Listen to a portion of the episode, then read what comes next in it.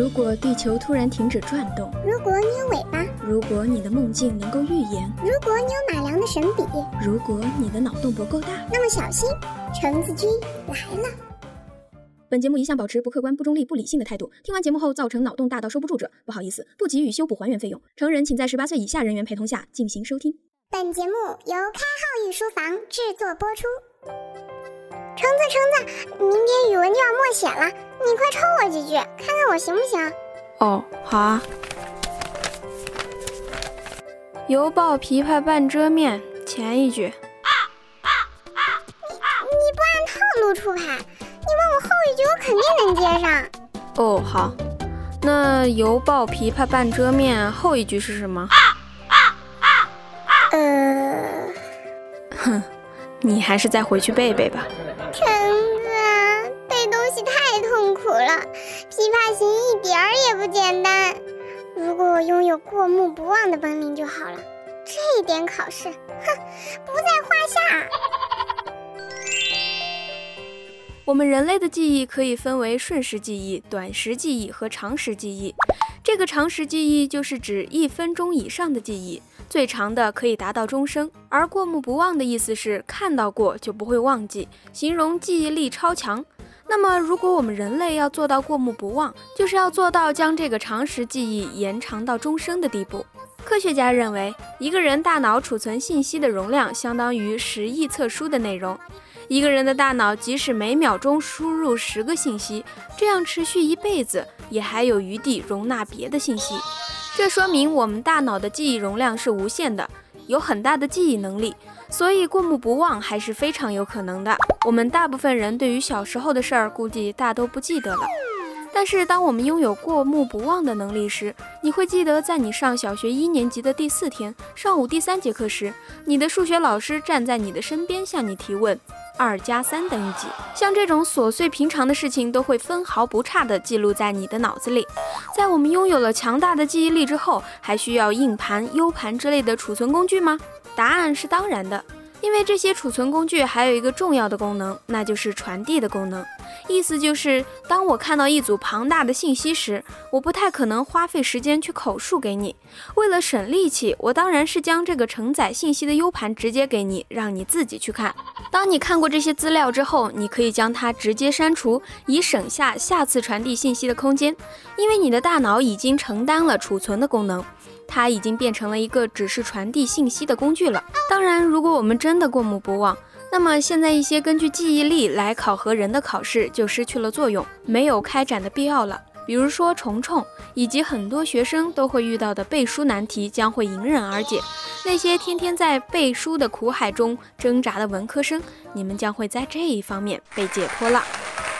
除此之外，过目不忘的本领还可以帮助我们提高抓捕犯罪嫌疑人的效率，因为受害者对于当时被伤害的记忆不会丢失或者模糊，可以清楚描述当时事情发生的情形，给予调查的警方非常准确的信息，更加有利于破案。而在商业或者其他需要进行保密的活动中，信息泄露的几率大大增加。人们可以凭借自己强大的记忆力去做，比如说商业间谍之类的工作。倒卖各种信息资料的情况将会加重，所以人们可能需要在信息保密方面做出一些改进。除了这种违法的赚钱方式，超强的记忆力在打麻将、斗地主等娱乐活动上面也是非常有用处的。就像是在电影《雨人》中，弟弟查理利用有自闭症但是记忆力超强的哥哥雷蒙去赌博赢钱。但是当我们每个人都会记牌的时候，就相当于摊开牌来打。不过这样就能直接预测谁输谁赢了吗？当然不是。当然，关于这方面的知识可以参考李宗吾的《厚黑学》，以及开号御书房为您讲解的《博弈论》。多么猝不及防的广告！由于我们的大脑将会记录下任何我们看到的信息，那么当我们面对我们的记忆时，就像是面对现在的互联网络上面无穷无尽的信息一样，手足无措。不应该更甚。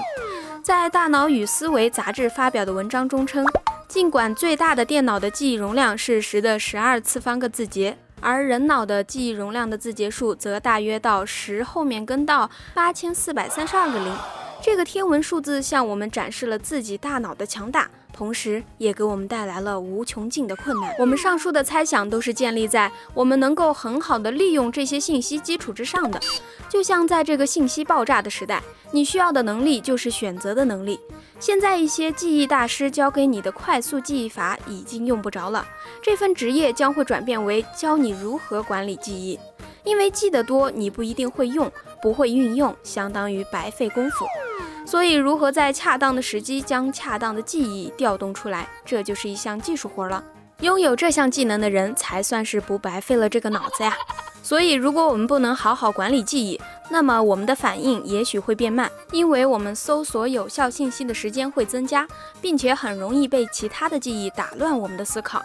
这就像是在互联网上搜索信息，但是我们的搜索引擎不是很强大，信息显得杂乱无章。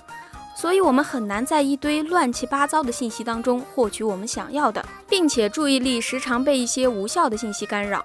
如果我们能够很好的管理自己的记忆，那就相当于拥有了一个强大的搜索引擎，给我们庞大的记忆进行分类。举一个例子，比如我在进行数学考试，需要用到余弦公式，那么我的搜索方式将会是公式、数学公式、三角函数公式，最后才到余弦公式。就像是根据锁书号寻找自己要找的书一样，这样子有规律的搜索更加节省时间。当然，我们的生活不总是顺风顺水的，总会遇到一些让自己伤心的人或者事儿，但是我们没有办法忘却。当然，不包括像言情剧女主角那样的车祸失忆。哦天哪，我什么都不记得了。不过你长得这么帅，是我的老公吗？随着记忆容量的增加以及准确度的提高。当我们看到一个物体时，与之相关的记忆会不断的涌现在我们的脑海里。比如，今天阳光明媚，虫虫考试通过了，心情大好。哎呀，我要去买一杯蓝莓味儿的奶茶庆祝一下。然后突然想到自己第十七位前任最喜欢喝的就是这家的蓝莓味奶茶。唉。曾经的我们还是非常的快乐。